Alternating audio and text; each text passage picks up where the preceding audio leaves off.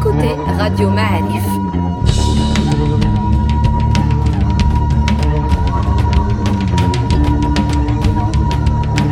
Le podcast Histoire.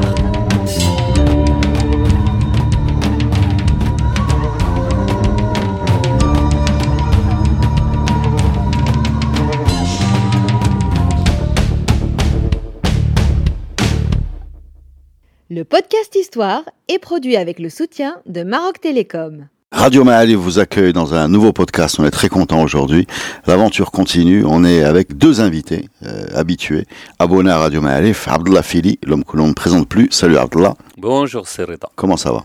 Alhamdulillah. Et évidemment, Mustafa Kadeli. Salut Mustafa. Bonjour. Mustafa qui on a dû demander ses papiers vu qu'il n'a plus de moustache. Je n'est pas sûr que c'est lui. Mais euh, on est très content de vous recevoir tous les deux et c'est assez amusant parce qu'en fait, on va parler des historiens.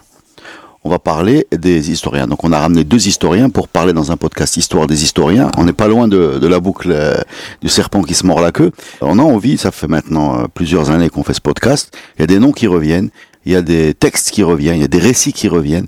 On a voulu aujourd'hui savoir euh, qui sont ces gens qui ont écrit sur l'histoire, à travers l'histoire, dans quelle perspective, pour qui, qui les lisait, dans quelle idéologie ils étaient, et comment aujourd'hui également on a exploité ces textes, que ce soit la période coloniale ou aujourd'hui, comment ils ont été traduits, quel dessin politique, quelle vision ils ont servi. Pour ça, on avait bien besoin de deux spécialistes comme vous. Bienvenue les amis. Merci. Merci. Alors Abdallah, par qui on commence Ce récit, quel est le plus ancien texte euh, qu'on a à notre disposition? Alors je dirais, euh, je parlerai bien évidemment de mon point de vue euh, de la période médiévale, mais ça n'empêche pas que chaque historien, selon sa spécialité, etc., peut évoquer un certain nombre de textes à l'époque antique, par exemple, et même au-delà, à l'époque euh, préhistorique, on n'a pas de texte, mais on a des vestiges qu'on fait parler grâce à l'archéologie.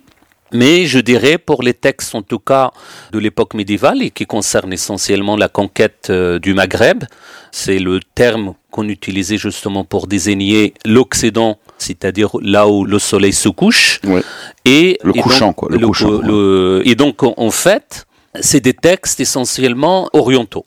Qui parlent textes- de leur conquête du Maghreb. c'est ça. Voilà. Et donc euh, des textes qui baignent dans une tradition qui est en construction, c'est-à-dire fondée sur une tradition euh, de ilm al-hadith, l'an'ana, c'est-à-dire des informations euh, orales Selon, selon, selon, selon. euh, selon tel personnage euh, et d'après ce personnage avec des traditions différentes. euh, c'est parfois difficile de mettre de l'ordre dans ces traditions. C'est pour ça que je les ai appelées les traditions parce que ils nous rapportent des informations euh, pas toujours crédibles, souvent tardives par rapport aux événements dont elles nous parlent.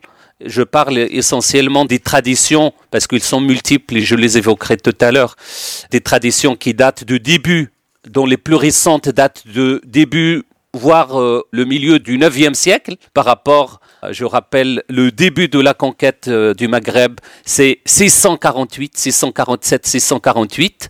Euh, et c'est- écrit en 800 et quelques. et c'est écrit en 800, euh, 820, 830 jusqu'à 870. Et ces textes, c'est essentiellement euh, le Futuh, euh, Mesr wal Maghrib euh, d'Ibn Abd al-Hakam.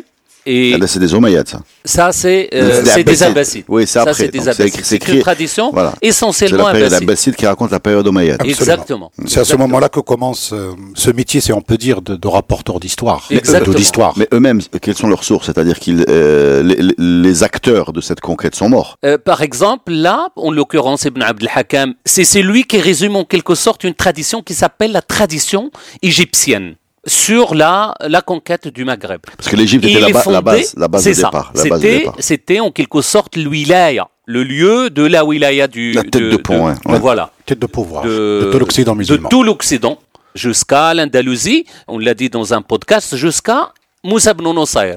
C'est à partir de Moussa ibn Nusayr où Ifriqiya, c'est-à-dire Kérouan, est devenu la wilaya du nord d'Afrique. Et ça, c'est euh, donc la tradition dépla- on égyptienne assiste à un déplacement de pouvoir De depuis l'Égypte jusqu'à.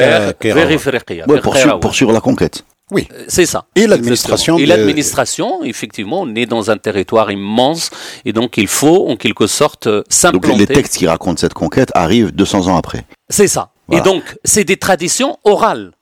Ibn Abd al-Hakam est fondé sur des traditions orales qu'il a collectées. C'est pour ça que dans son livre, on trouve An Kan wa Qala Muhammad ibn Kada, An Muhammad ibn Kada An il cite, il cite. L'An'ana, ça Ah, s'appelle. Ah ouais. Et donc, La, il- la- Anana, c'est la, la série de, de, Ouais, de transmission. Ouais, ouais, c'est- effectivement, qui pose un certain nombre de problèmes parce que pourquoi l'an'ana? Parce que ils ont copié cette tradition à partir du hadith. selon. Sur l'histoire des hadiths Voilà. du prophète. Et le problème, c'est que on peut authentifier un certain nombre de personnages pour le ilm al-hadith, la science des hadiths, sauf que pour la tradition historique, on peut pas les authentifier. Donc on a une série justement de transmission, mais on connaît pas les personnages. D'accord? Et donc ça, c'est très important. Il y a une autre tradition, en même temps, pratiquement, voire un peu plus tardive, celle de l'école irakienne, et représentée essentiellement par Waqidi, euh, début du IIIe siècle, et par le Baladhuri, qui est également euh, Futuh al-Buldan, par exemple.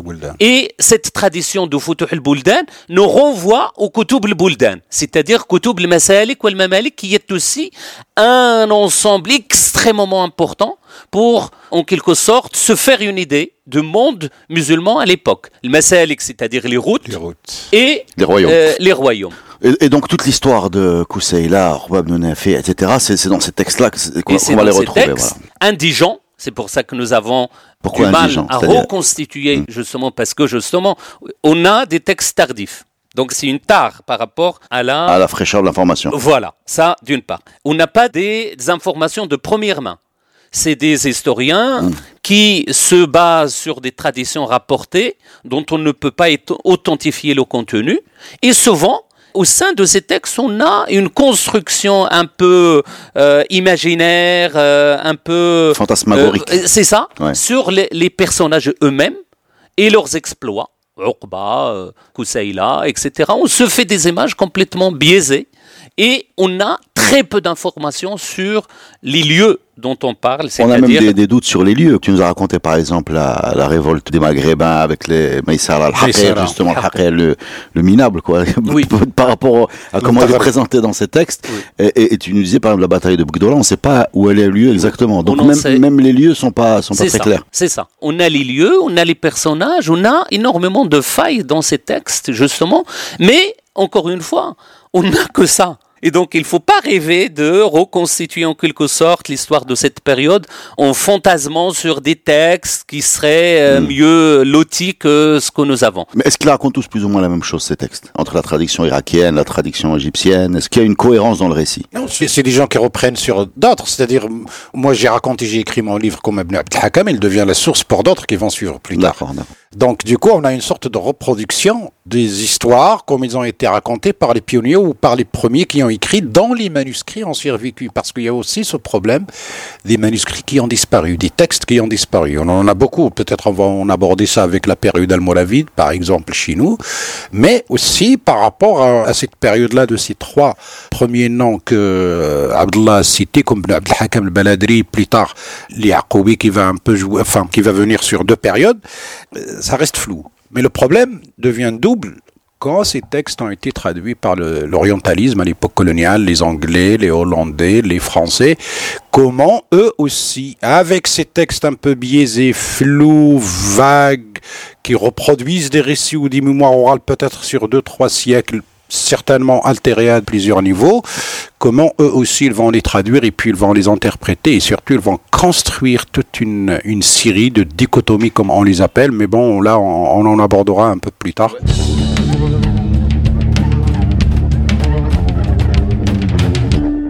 On reste sur le, le déroulé des récits euh, chronologiques. Il y a la période almoravide qui arrive après cette période-là. Qu'est-ce qu'on a sur, euh, comme historien ou comme texte sur la période almoravide? On a une tradition almoravide sur la question elle-même. Est-ce que cette tradition historienne existe à l'époque almoravide? Je dirais sans aucun doute. Sans aucun doute. On a des titres, on a des noms Des de noms. livres, etc. Et donc ça ne pose aucun problème au niveau de l'existence elle-même. Par contre, on est face à un vide mais complet de documents de documents. Pourquoi? Tout simplement parce que, délibérément, les Almohades ont effacé cette tradition. On a essayé dernièrement avec les techniques de restitution ou de reconstitution de textes. À partir de textes récents, on reconstitue les citations à partir de citations rapportées par les historiens de l'époque euh, ou de l'époque même almohade, etc. Et postérieurement, on a essayé de reconstituer les textes de l'époque almoravide. Genre euh, Sayrafi par exemple, qui a écrit une histoire sur les almoravides. Une histoire politique sur la période almoravide. Mais dont le texte ne nous a pas parvenu.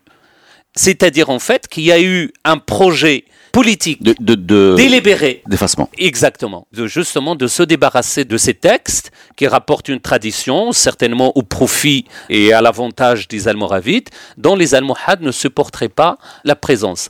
Ceux-là même qui vont créer une tradition Euh, on, arrive sur les Almohades, mais avant, je voudrais quand même préciser un point qui m'a beaucoup surpris quand j'ai commencé à discuter avec euh, avec des gens comme vous et que je vais répéter parce que c'est important et parce que c'est une découverte. Les dynasties ont dépensé beaucoup d'énergie pour effacer la précédente. C'est-à-dire, tu nous dis, euh, les Almohades ont brûlé ou fait détruire les textes almoravides. On peut continuer comme ça. Les Mérinides, si je me trompe pas, ont déterré les sultans de Tinmel pour leur couper la tête plusieurs euh, années ou des décennies après qu'ils soient morts. Donc, euh, symbolique post-mortem. Euh, Moulay Ismail, pour rester dans la même euh, tradition, a fait murer les tombeaux de Ahmed al-Mansour. Euh, donc, en fait, cette profondeur historique qu'on aime bien mettre en avant, elle concerne, enfin, c'est dans la tête des dynasties, le pays commence avec eux et se termine avec eux.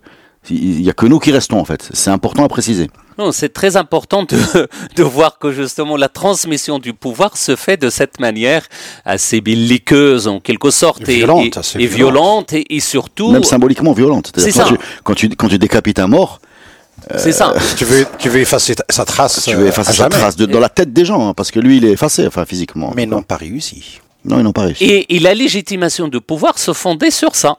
Donc il fallait une légitimation qui soit bien évidemment capable de démontrer les fautes du précédent pour démontrer les qualités du... Pour montrer qu'on a eu raison de prendre sa place. Exactement. Voilà. Le plus important, c'est que voilà, les Almohades ont considéré les Almoravides comme des kuffars, non musulmans, etc. Et que c'est des mouchsimines, c'est-à-dire en fait des... les mouchsimines, c'est des gens qui adoreraient qui, euh, Les- les, les- les idoles. Les idolâtres, vois, les- d'accord. euh, et donc, mujsimin, c'est-à-dire en fait dans la tradition religieuse, dans l'explication, l'exégèse même du Coran, par exemple, quand ils disent euh, Yadullahi fawqa aydihim, pour les Almoravides, ils supposent que Dieu a, a une main etc. Et donc toute une tradition extrêmement forte dans ce que les Almohades euh, appellent tawhid, qui est euh, absolument complexe, euh, tawhid dans les choses les plus infimes de la vie quotidienne. C'est peut-être pourquoi jusqu'à aujourd'hui au Maroc, on n'a toujours pas de statut. Hein. Contrairement à l'Algérie ou à la Tunisie, nous, on n'a pas de statut de personnage. De, de- de- de- de- justement, ça, ça vient peut-être de cette histoire de tajsim, faire des statues avec quelque chose par crainte de l'adoration et de, ou de la vénération. de l'idolâtrie. de l'idolâtrie. Mais c'est pas le cas en Algérie ou en Tunisie. Hein. C'est un peu curieux. Comment nous, on reste encore euh, dans cette histoire de problème de tajsim Alors, quand tu dis que le tawhid euh, touche même les... C'est une doctrine qui vient dans la vie quotidienne. Tu, tu as des exemples? Oui, par exemple, euh, euh, quand euh, dans l'explication, l'exégèse même d'un verset, tout simplement, euh, comme celui que je viens de citer, Yadullahi fawqa aydihim, wa kana arshuhu al-ma, par exemple, est-ce que ça a un rapport avec Avec la- avec, la- la mer, enfin, la- mer et une chaise sur la mer, etc., etc. Donc pour les Almohades, c'est véritablement un gros problème et c'est une assise extrêmement importante sur laquelle s'est fondée la doctrine d'Ibn Tomart. Toutes les discussions qu'il a avec les fuqaha, euh, les savants almoravides, eh bien, il est fondé sur ça.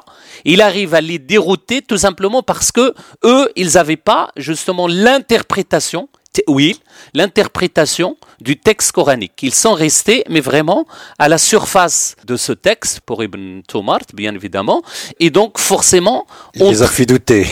exactement. Et donc, ils sont complètement en porte-à-faux par rapport à un discours qui est lui ramené de l'Orient et notamment grâce euh, aux Mu'tazila, les plus cartésiens des musulmans. Donc, la mobilisation, on va dire, de la pensée De la raison. scientifique, de la raison, dans l'interprétation du fait religieux. Et, donc, et, et du coup, il commence avec le, le, le Baydar commence à lui dresser les portraits, euh, Exactement. à lui tailler le costume comme il faut. Alors justement, euh, si je comprends bien, alors avant les Almohades, il y avait donc euh, cette période. Enfin, je, je parle des textes, hein, évidemment. Je parle pas ni des gens ni des. euh, il y avait. Je veux dire, les Almohades sont un changement parce que avant eux, il y a les Almoravides qui ont été effacés. Il y a eu la conquête euh, omeyyade qui a été racontée par les Orientaux. Là, on est en train de changer complètement de vision vu que les Almohades vont se raconter eux-mêmes. Vont se raconter eux-mêmes avec des gens qui sont à leur service, mettre en scène leur pouvoir et produire leur mythe, leur mythologie. C'est eux qui vont la produire. Baïdak, quand il écrit la vie de Ben c'est son nom, entre guillemets, Akhbar al-Mahdi. Akhbar al-Mahdi, c'est son compagnon. Quand il euh, raconte les, les miracles de Moumen, c'est un contemporain. Euh, donc, donc là, on change complètement d'optique. C'est un témoin, il devient témoin. Un témoin, voilà, un témoin. C'est ce que je voulais dire. là, et à part, ben, il y a, il y a tout un corpus, si j'ai bien compris ce que tu m'as expliqué quand on a préparé le podcast. Il y a tout un, un ensemble de textes qui sont produits au moment des Almohades, par les Almohades, pour glorifier les Almohades. Exactement. Voilà. Et ça, c'est la force de frappe des Almohades. Ils ont un système de propagande extraordinaire, en commençant par le Baïdak, qui est un témoin Le oculaire. pion. Alors, il s'appelle pas Al-Baydar, bien sûr. hein, c'est Euh, le, bien le- sûr. c'est le- c'est le pion. Ali Sanhaji, il s'appelle. Donc, euh, c'est le compagnon d'Ibn Tomar. Donc, pourquoi il s'appelle Al-Baydar Le Baïdak, tout simplement parce que c'est un guide. Un guide qui tenait justement le, euh, le, le truc, le gemme. de- le gemme de la mule de la du, du mule Mahdi. de- de Mahdi. Et donc là, on a une institution, on a institutionnalisé en quelque sorte, et ça je pense que ça existait déjà même dans des formes euh, un peu différentes, mais là, avec les Almohades, on a une euh, institution qui s'appelle justement la propagande.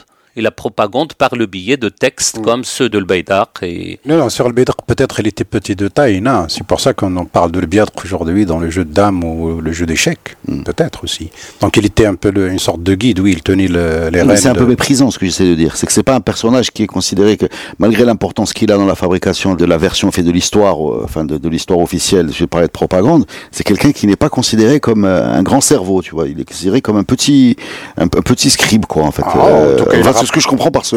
Il a, rapporté, hein, le français Lévi Provençal, qui a traduit le livre d'ailleurs de Bédr à la base d'un manuscrit qu'il avait trouvé, il considère cela comme des mémoires. Donc peut-être pour lui, le Bédr, c'est le premier à nous avoir écrit des mémoires, puisque pratiquement le récit de le Bédr commence lors de sa rencontre avec le Mahdi en Tunisie, avant que les deux, arrivant vers l'ouest, rencontrent euh, Abdelmoumen entre Goumia, euh, entre Tlemcen et Bjaya, qui allaient faire des études, et puis ils le ramènent et ils, arrivent tous les trois à Marrakech.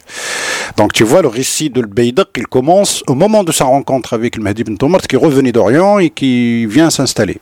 Donc, Qui est un prédicateur, qui est un prédicateur. oui, il a cru en lui d'ailleurs et il l'a suivi ou il l'a- ou l'autre l'a l'a choisi. Mais en tout cas, d'après le récit, c'est comme ça que les choses que le comment, nous comment vous utilisez ce récit? Quand vous avez quelqu'un, par exemple, qui vous raconte, à des fins évi- évidemment politiques, que Abdelmoumen ou Ben Soumal, je sais plus, euh, embrassait les, enfin les lions ne le mordaient pas, les guêpes ne le piquaient pas. Euh, Il y a beaucoup de visions également. La maman, quand elle a mis au monde ce- cet enfant, avait a, vu l'est, l'ouest, etc. Donc on est clairement dans un dans un discours qui est Géographique, c'est voilà, ce qu'on qui est appelle le- hagiographique. hagiographique. Comment vous vous utilisez ça Vous qui cherchez les, les faits, euh, comment vous faites le tri Comment vous ne doutez pas de tout quand quelqu'un vous dit que le, le- le lion lui fait des, des câlins Enfin, co- comment vous faites avec ces Il n'est textes pas le seul avec les lions. Moulay Bouazza, le grand saint de la période almohade également. Hein, et je veux dire, et ça revient. À la question, je l'étends. Alors, à- comment, comment on traite ces sources où il y a clairement une part de légende? Comment on fait? C'est le métier même de l'historien. C'est-à-dire, en fait, ces textes sont soumis à une critique euh, interne et externe. Interne au sens où, justement, on visualise comment ces textes ont, été fabriqués délibérément fabriqués ou intentionnellement montés pour atteindre un objectif particulier. Et derrière euh, ces légendes, justement, eh bien, on lit aussi toute la critique externe, c'est-à-dire les différentes influences subies par ces textes, euh, les circonstances dans lesquelles euh, ils ont été euh, commandés ou pas.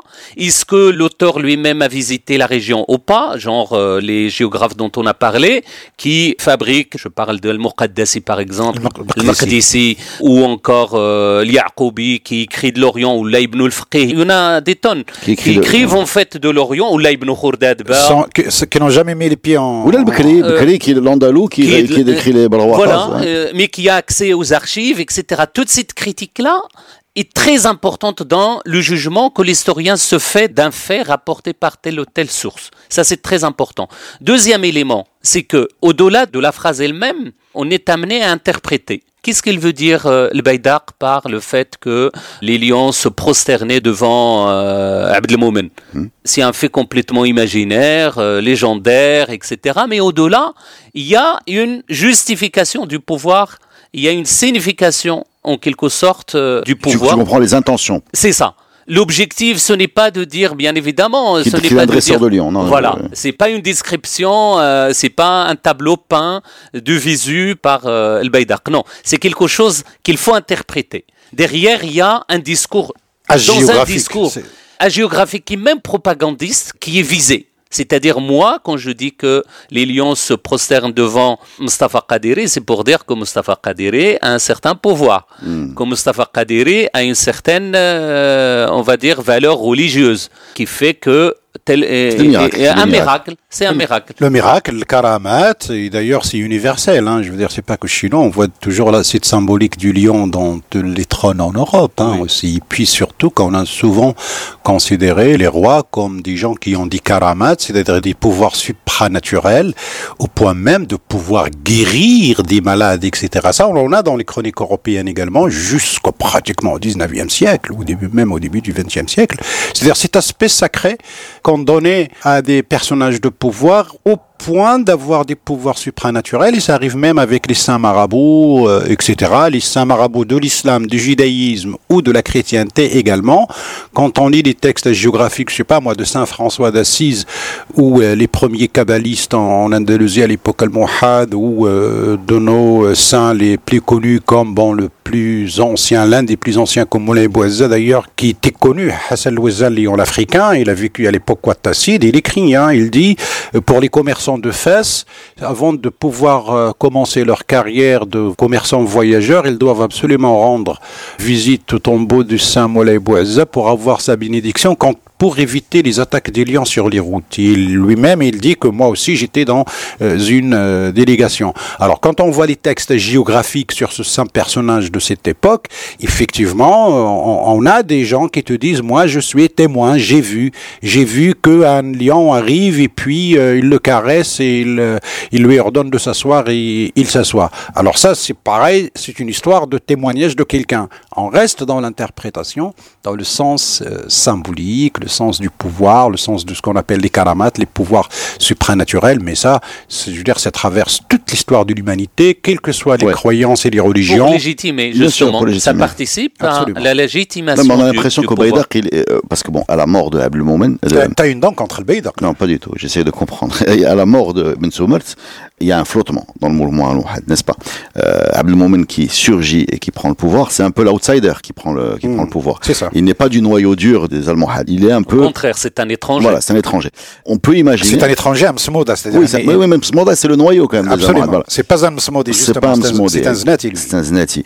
On peut imaginer que le Baïdak vienne servir la cause de Abdelmoumen je sais pas si tu vois ce que je veux dire. On a l'impression que celui qui a le texte et qui va propager ces légendes, c'est lui qui a fait le pouvoir, parce qu'il est capable de faire passer cet outsider comme légitime. L'héritier. C'est la, notion d'héritage, de, l'héritier symbolique. On, on, est dans, la politique, là. on est, on est, pas dans, la légitimation de pouvoir. La science politique d'aujourd'hui ne fait que cela dans les études sur euh, la transmission du pouvoir au sein des partis politiques jusqu'à euh, arriver à la magistrature suprême dans les systèmes les plus développés. Quand un président, un chef politique, je dirais, on a des carrières de tout le XXe siècle, comment les gens se disputent l'héritage pour se présenter comme l'héritier de tel leader ou de tel leader. Karl Marx, par par exemple. Avec oui, oui, le, voilà. il est mort, mais on va imaginer son, sa pensée. Même dans la vie politique de la Ve République en, France, je veux dire, il n'y a que des histoires d'héritage. Chacun cherche à, être euh, euh, l'héritier de quelqu'un. Je veux dire, nous sommes dans la science politique pure et rien d'étonnant. On est peut-être au XIe siècle ou XXIe siècle, mais c'est exactement la même chose. C'est le même ressort humain. Alors deux remarques, euh, une remarque et une question. La première, c'est qu'on a beaucoup parlé de Lyon, donc on se parle beaucoup d'attaques de lions, donc déjà, ça vous permet de, constater qu'à un moment c'était courant, parce qu'aujourd'hui il n'y en a plus. Voilà. Ouais. C'est ça. Ou alors- Et les, les- les- les lions de l'Atlas. Oui, exactement. Donc il y en a 23 en fait. il y en a 23 échanges. Ça, C'est très peu par rapport à ce qu'il y avait. Et j'ai une deuxième remarque par rapport à, à l'œuvre de Ben Soumert et de Le Baydar. Quand aujourd'hui on se promène dans les librairies, je la trouve pas. Je trouve pas ni en, je la trouve pas, je la cherche en français, en arabe, en anglais, en n'importe quoi. C'est pas très courant en fait. C'est pas très courant par rapport à d'autres livres. Est-ce que tu as une explication pour ça ou c'est juste les, les aléas de l'édition euh, euh, locale? Non, je crois qu'il y a des, enfin, des, librairies, cherche, hein? des librairies spécialisées. Oui, non, mais dans les spécialisées. Non, non, bah, si, tu, si tu viens à Rabat, je, je t'y amène et tu, tu prends tout de suite, il n'y a pas de problème. Et puis, c'est pas lisible par le commun des mortels, Oui. hein, parce que Oui. la langue de l'époque par rapport au vocabulaire, la manière d'écrire, surtout que la ponctuation. Alors quand ils sont édités, euh, les gens qui éditent, ils rajoutent la ponctuation, les virgules, Ah oui, les alors il faut préciser qu'effectivement, dans la tradition de l'époque, on écrivait l'arabiya sans ponctuation. Pratiquement direct. Il n'y a et, pas de... et il n'y a qu'un seul manuscrit d'ailleurs. Il n'y a pas plusieurs manuscrits euh, éparpillés de par fait. le monde. Non, il y a un, un seul, texte. exemplaire, trouvé Et- par Lévi Provençal. C'est ça. Et qui a été édité en 1928 par Lévi Provençal, une très belle édition. Sauf que il a été réédité au début des années 70, 1972 ou 13 à Rabat, mais une édition qui est moins intéressante que celle de Lévi Provençal. Donc on est dans un décalage euh, parfois difficile et qui pose un certain nombre de problèmes parce que d'habitude l'accumulation justement du savoir fait que l'édition normalement hein, euh, de 73 serait plus fournie, plus intéressante, plus enrichie que celle de 1928. Parce que, parce que justement, excuse-moi, Abdallah, c'est la notion d'annotation Oui. que les spécialistes du manuscrit tiennent énormément d'abord à la règle de base, celle des trois manuscrits. Oui. Alors là, ça. on est en c'est fa- quoi la règle de base des trois manuscrits pour comparer les versions, parce qu'en général, soit on tombe sur la version originelle écrite par l'auteur lui-même, comme la copie de Ibn Khaldoun, par exemple, déposée à la Qarawiyyin sur Tarikh al-Ibar, c'est lui-même qui l'a déposé avec son écriture. Donc, si on va à la Qarawiyyin, on va trouver le manuscrit déposé par Ibn Khaldoun himself. Ah bon? Oui. Soit on a des copies des copies. Bah, Si j'y vais maintenant, je vais la. je Oui, oui, oui, on a la version originale. euh, alors, on a une deuxième version de la main de Ibn Khaldoun, celle du Caire, où il a rajouté des choses. Une fois il est parti là-bas, il a rajouté des choses qui n'existent pas dans la version de face. Et Mais, ça, mais c'est visible par le public. euh, en tout cas, euh, je sais pas. Toi, tu l'as vu Euh, oui, je l'ai vu quand il, est- il a été il envoyé à Rabat pour restauration. Oui. Non, parce qu'aujourd'hui, on donne plus les manuscrits originaux. Bien on sûr, mais j'imagine on- qu'il doit dans un- copies. On donne des, dans des un copies. endroit, euh, Il faut les stériliser parce qu'il y a un problème d'altération des mythes et des termites, etc. Donc il y a tout un, un problème technique pour la sauvegarde des documents. Et donc Mais il faut on faire donne- vite, il faut faire on- vite, on- sinon on va- on- on- non, on donne des- non, non, non, c'est bon, c'est Il y a- numérisé. il y a c'est un numérisé. travail, euh, Non, mais pas à part la numérisation, l'objet physique, il est. Il est là, il est sauvegardé, il est mis en plastique, stérilisé, etc. pour le sauvegarder, sauver Il est sa, des- vie.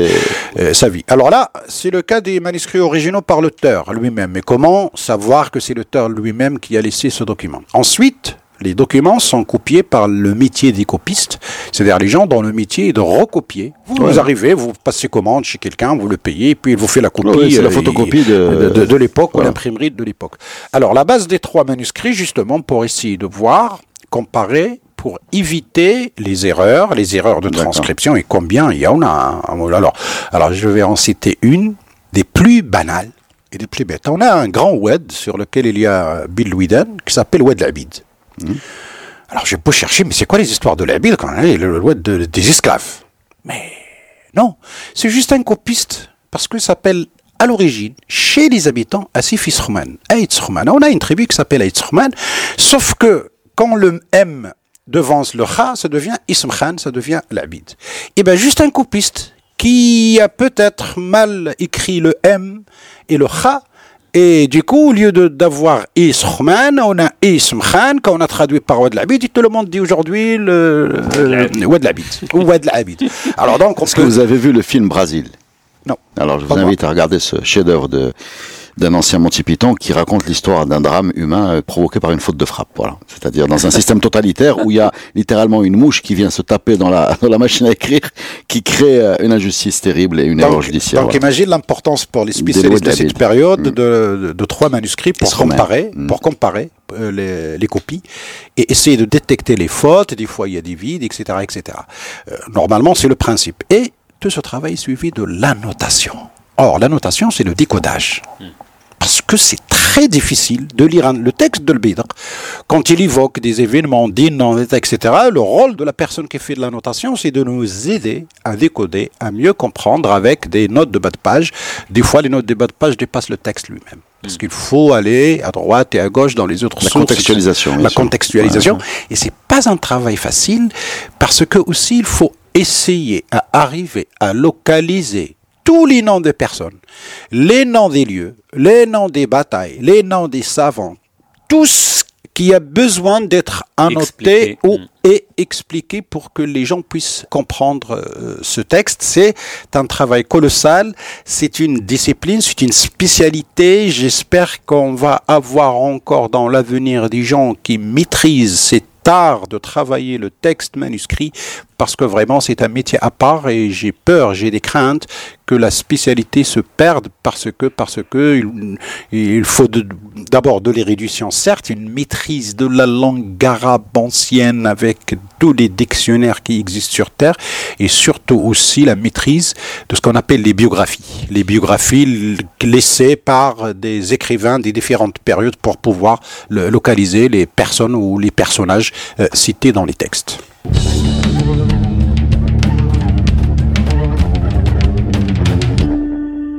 Restons dans la période almohade. Ces gens écrivent pour qui? Brider, il écrit pour qui? On a dit que c'est un texte propagandiste. Oui, mais, mais, pas pour le public. Et bien sûr, c'est pour le public. Ah bon? Ah bien sûr. Donc il est, diffusé. Euh, bien sûr Mais dans est quel réseau? Enfin, il n'y a pas de librairie. Ben, c'est les réseaux euh, al-Muhad. Euh, quand on parle, par exemple, Talab al-Muhidin. Eh ben, c'est tous les tolba, les frères qui hmm. sont dans l'administration al-Muhad, qui ont des responsabilités. Kraou, et, la caractéristique d'ailleurs des Almohades, c'est qu'ils ont un système administratif extrêmement organisé, centralisé, mais qui est fondé sur euh, des centaines et des centaines de messages et de lettres venant de la centrale, de la capitale, ah c'est euh, l'État soviétique. C'est inimaginable, inimaginable. La moindre visite du calife à un endroit, elle est transcrite avec euh, les mots qu'il faut et transmise à tous les, coins de l'empire. Donc il y a beaucoup de textes chez les Almohades. Énormément de textes. Ces, ces textes géographiques, il y a, des, il y a des énormément de textes. Et des rapports, enfin, c'est une administration. Les rapports, c'est une véritable administration. La chancellerie almohade, il fait honneur euh, à l'administration marocaine, sincèrement, avec des archives extrêmement bah, bien précises. Hamid Triki compare ça, euh, il nous disait à moitié en rigolant, mais ça peut donner une idée, à un système soviétique, c'est-à-dire une passion de la bureaucratie, du dogme. Exactement. Tout est noté, tout donne lieu à des comptes rendus, etc. Exactement. Et,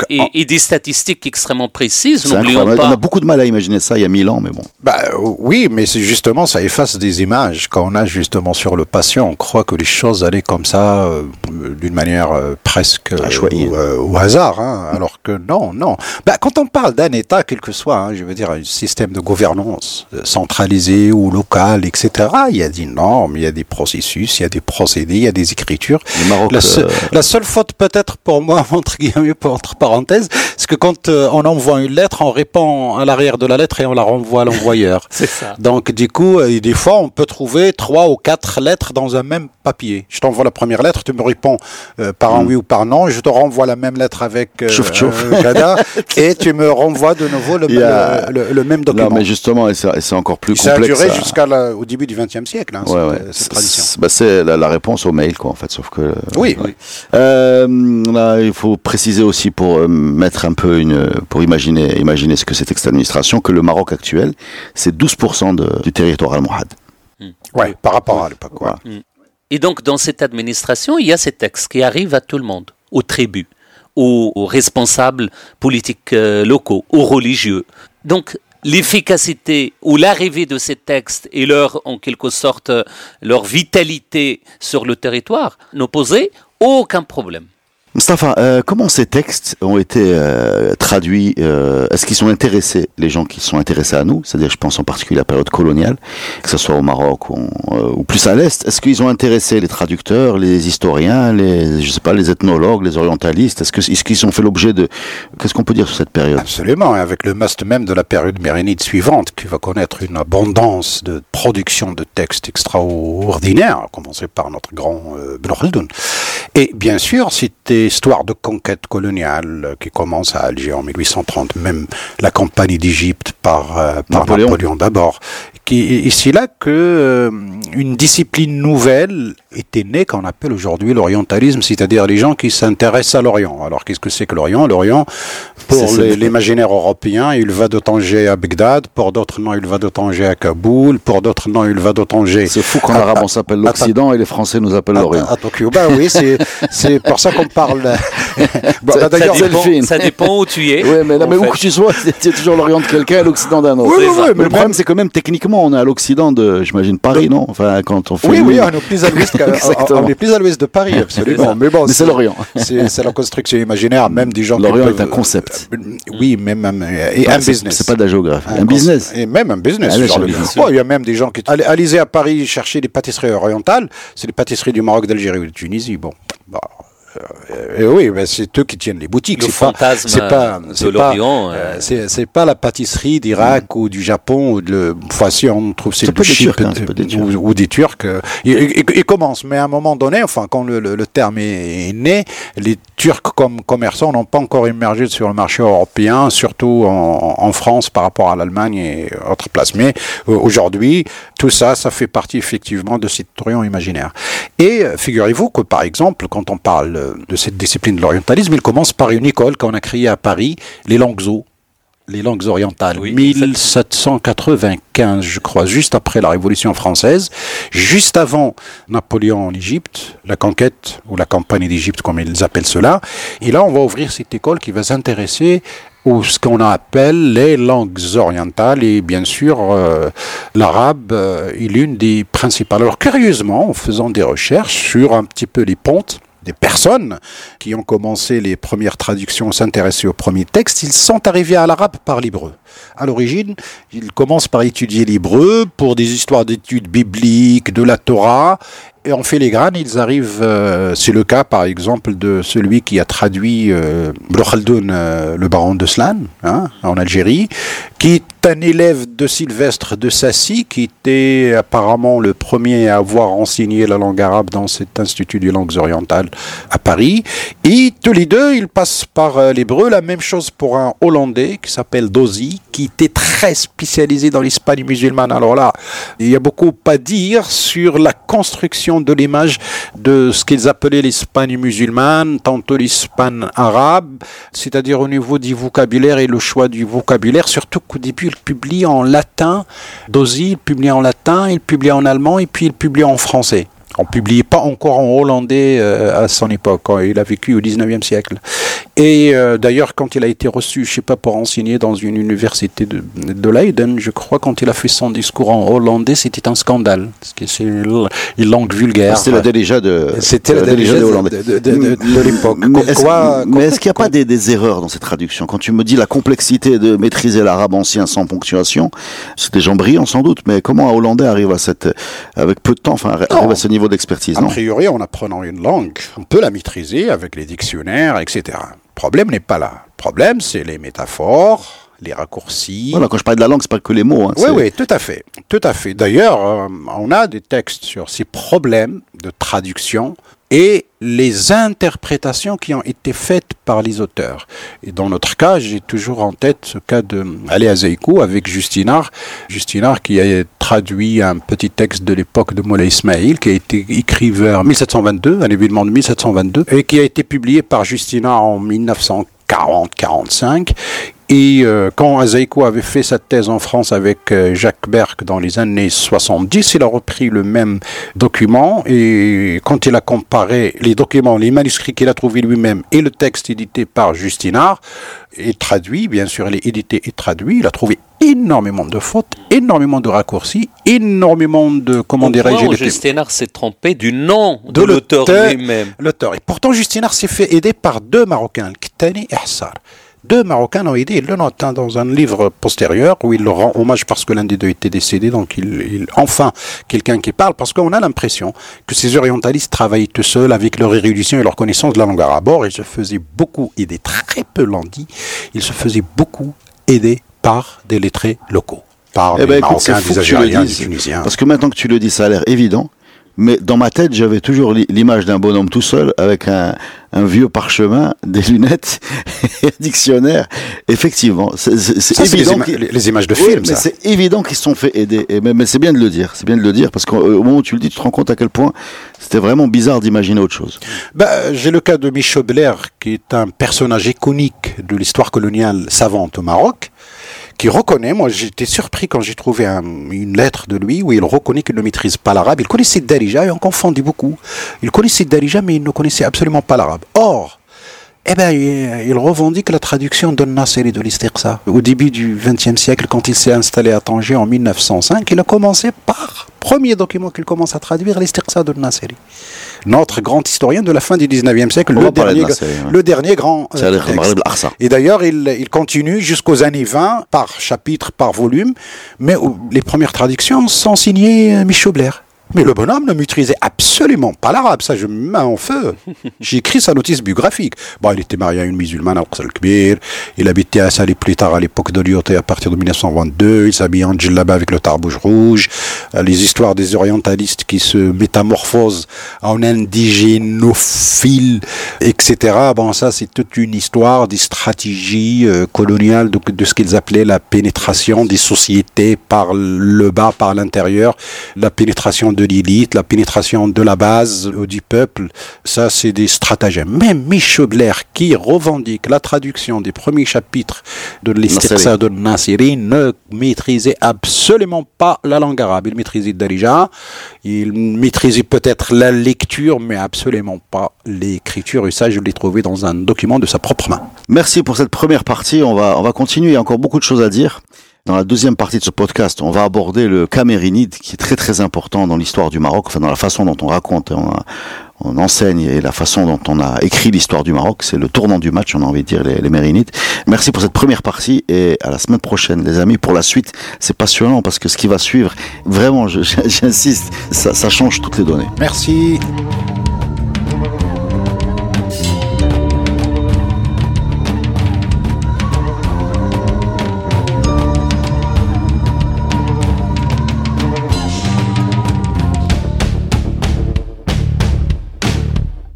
Le podcast Histoire est produit avec le soutien de Maroc Télécom.